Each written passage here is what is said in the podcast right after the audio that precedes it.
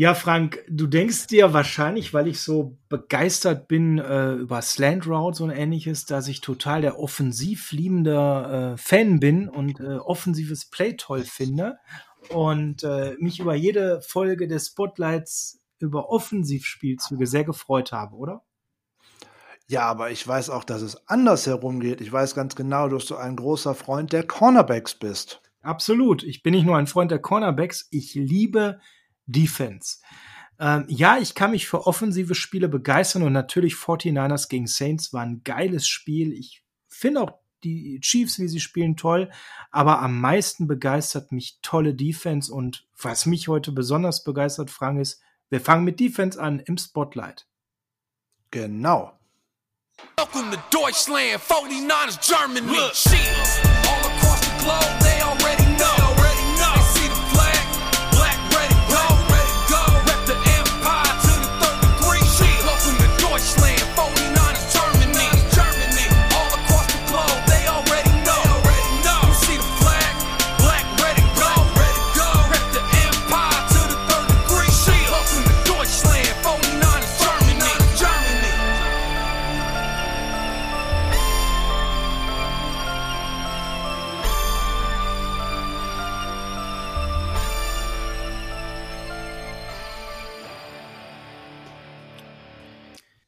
Ja, es ist soweit. Wir haben den Freitag, den 17. und es ist Zeit für Spotlight. Mein Name ist Sascha Lippe. Ich freue mich ganz herzlich, euch begrüßen zu können zum Spotlight. Grundlagen zur Secondary des Niners Huddle, dem Podcast der 49ers Germany. Und an meiner Seite ist wie immer der Frank Höhle, schönen guten Morgen, guten Tag, guten Abend, je nachdem, wann ihr uns verfolgt. Schön, dass ihr wieder dabei seid in unserer kleinen Taktikecke. Genau, und die Taktikecke baut auf auf die Folgen Frank Nummer Nummer 6 und 7.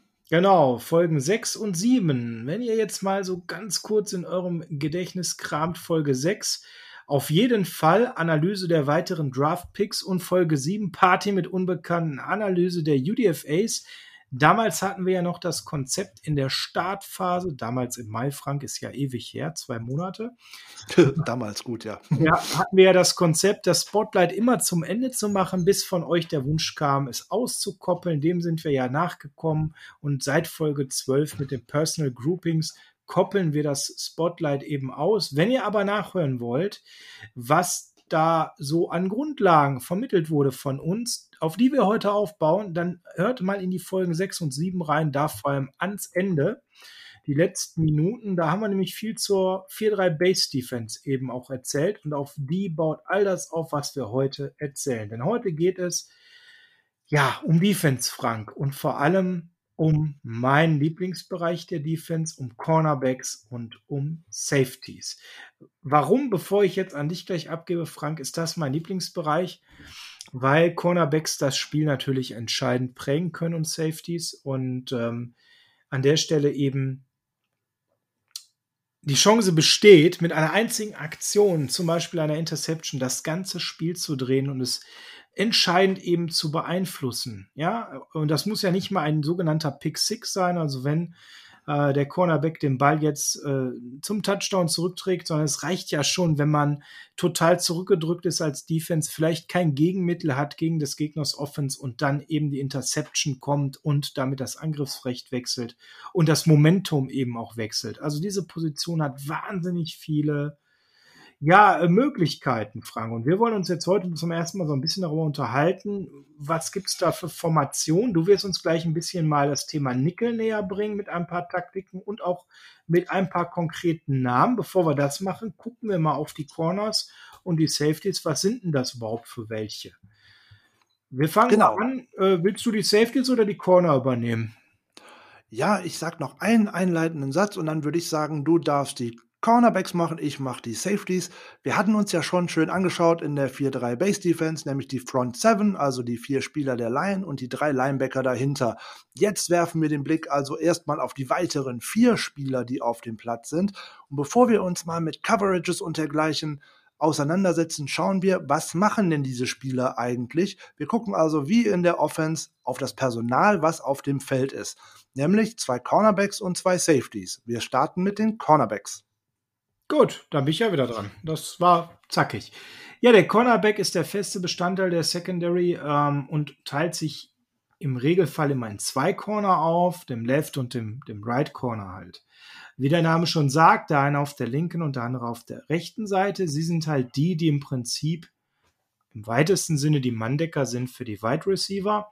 Sie stehen also den Wide Receivern gegenüber und sollen sie halt ähm, covern und eben verhindern, dass sie einen Ball fangen, indem sie äh, sie so eng decken, dass sie nicht frei werden und damit wahrscheinlich auch gar nicht ähm, angeworfen werden oder aber an der Stelle, wenn sie angeworfen werden, dass der Ball weggeschlagen wird oder im besten Fall natürlich, wie ich gerade schon kurz sagte, intercepted, also abgefangen wird.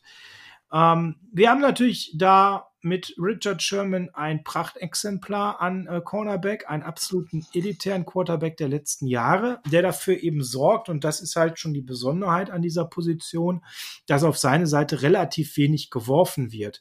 Denn das machen viele Teams so mit ihrer Offense, wenn sie gegen einen besonders starken Cornerback spielen und der spielt Seite, also er deckt eine Seite zu, dass auf diese Seite eben wenig geworfen wird und man mehr in die Mitte spielt oder eben zur anderen Seite, wo der schwächere, vermeintlich schwächere Cornerback ist. In dem Fall bei uns Akello Witherspoon zuletzt, der sicherlich einen deutlichen Drop-off darstellt zu Richard Sherman. Was muss ein Cornerback mitbringen? Er muss vor allem schnell sein, er muss beweglich sein und wendig. Ähm, und er braucht vor allem diesen äh, Speed, äh, den die NFL da ganz speziell eben nochmal immer analysiert diesen Recovery Speed, so nennt sich das Ganze. Dann, wenn nämlich ein Cornerback auch schon ein bisschen geschlagen ist vom Wide Receiver durch einen Cut, dann geht es darum, wie gedankenschnell kann er das erkennen, sich neu adjustieren und die Lücke zulaufen zum Wide Receiver, um die Separation eben auch ähm, wieder zu vernichten. Das sind eigentlich so die, die wichtigsten körperlichen Fähigkeiten, die ein Cornerback haben muss. Und er merkt, da geht es auch schon Richtung mentale Fähigkeiten. Ähm, wichtig für einen Cornerback ist natürlich auch, dass er die Laufrouten seines Gegenspielers sehr gut lesen kann und im besten Fall auch mit Wechseln durch Pre-Snap-Motion von jedem gegnerischen Wide Receiver die besonderen Stärken könnte. Ist das jemand, der einen sehr schnellen ersten Schritt hat? Ist das jemand, der vielleicht erst im späteren Verlauf Speed entwickelt? Ist das ein sehr wendiger, wo eine Curl zum Beispiel schnell passieren kann? Oder ist das jemand, der eher nur geradeaus läuft? Und ähm, dazu ist ganz, ganz wichtig, dass der Cornerback niemals in die Situation kommt, dass er nur seinen Gegenspieler verteidigt, sondern die Idee des Cornerbacks ist eigentlich, dass er die ganze Zeit zwar den Gegenspieler verteidigt, zustellt, aber dabei immer den Ball im Auge behält, um zu schauen, ob er angeworfen wird oder nicht, beziehungsweise der Wide Receiver, den er verteidigt, um dann eben auch eine Interception erlangen zu können. Kommen wir zu den Safeties. Ja, und bei den Safeties unterscheidet man in zwei unterschiedliche Arten, nämlich den Free und den Strong Safety. Der Strong Safety, so gerade geschichtlich gesehen, spielt eigentlich auf der starken Seite der Angriffsreihe. Das haben wir ja schon mal auch bei den Linebackern schon mal besprochen, nämlich dort, wo auf der Offense sich der Tight End oder auch der Fullback der gegnerischen Offense postiert. Der Strong Safety ist der kräftigere der beiden Safeties und äh, gerade zu Beginn eines Spielzugs ist er meistens näher an der Line of Scrimmage, also oftmals auch in der Box und auch als Run Defender im Einsatz. Der Free Safety dagegen ist so mehr oder weniger mit dem Mittellinebacker sozusagen der Kopf der Defense. Er muss den Spielzug lesen, er muss die Aufstellung der angreifenden Mannschaft lesen und daraus deren Spielzüge erahnen er muss eigentlich in der Lage sein, dadurch auch seine Mannschaft dirigieren zu können, vor allem die tiefen Pässe des gegnerischen Quarterbacks abzufangen. Der Free Safety dient damit auch der Unterstützung der Cornerbacks und er ist eigentlich der Spieler, der eigentlich immer am tiefsten postiert ist. Um mal einen kleinen Fußballvergleich heranzuziehen, früher wäre es der Libero gewesen, also der hinter der eigenen Abwehr. Der Free oder Strong Safety, die können auch mal zu Beginn eines Spielzuges auch mal einen Quarterback attackieren. Das wäre dann ein sogenannter Safety Blitz. Das ist aber eigentlich recht selten. Da setzen nicht viele Defensive Coordinators drauf, weil man hier und da tatsächlich auch seine eigene Defense entblößt. Jamal Adams von den Jets wäre zum Beispiel so ein Beispiel, der das ganz gut gemacht hat in der letzten Saison, aber die hatten ganz andere Probleme in ihrer Defense. Allerdings, ja. Allerdings, die, hier unterscheidet man dann auch oft in verschiedene Systeme, ob man mit einem tiefen Safety, einem Single High spielt oder ob zwei Safeties hinten steht. Das hat aber mit Coverage-Konzepten zu tun. Das ist mal ein Schritt für die nächsten Wochen. Da gehen wir dann noch mal genauer drauf ein. So kommen wir zu einem Spieler, der auch ein Cornerback ist, aber der eigentlich erst später aufs Spielfeld kommt. Deswegen ist Sascha wieder dran. Es geht um den Nickelback. Ja, es geht jetzt auch um Nickel Defense. Der Nickelback ist äh, eben ein Spieler, der im Defensive Backfield auch spielt. Er ist ein zusätzlicher Cornerback. Also wir haben jetzt gerade darüber gesprochen, dass wir zwei Corners äh, haben, links und rechts, und dazu zwei Safeties. Es gibt aber die Möglichkeit, einen dritten Cornerback eben mit hineinzunehmen, den sogenannten Nickelback, der dann eben äh, zu ganz besonderen Situationen aufs Spielfeld kommt. Äh, dann an der Stelle, wenn es ein klares Passing Down wird und man eben nicht äh, so viele Linebacker braucht vorne, um an der Stelle zu verteidigen, sondern es wichtig ist, noch mal einen weiteren Corner aufs Feld zu bringen, der in dem Fall vor allem meistens den Slot Receiver verteidigt. Man nennt den manchmal auch dann eben Slot Corner. Da geht mittlerweile so ein bisschen der Trend hin, dass man nicht mehr nur von Nickelback spricht, ähm, sondern eher auch von Slot Corner. Also da müsst ihr nochmal äh, fein immer drauf achten, je nachdem, wie die Formulierung ist.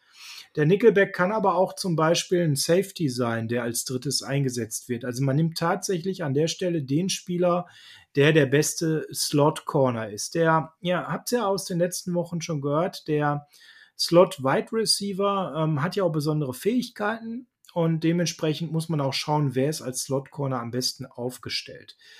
Ähm, macht aber nur Sinn, wenn man sich ganz sicher ist, dass eben ein Passing Play kommt, weil ansonsten hätte man unnötig vorne gegen den Lauf entblößt. Ja, woher kommt noch der Name Nickel? Das ist ja vielleicht noch ganz spannend. Es kommt tatsächlich ursprünglich von der amerikanischen 5-Cent-Münze, die man eben Nickel nennt.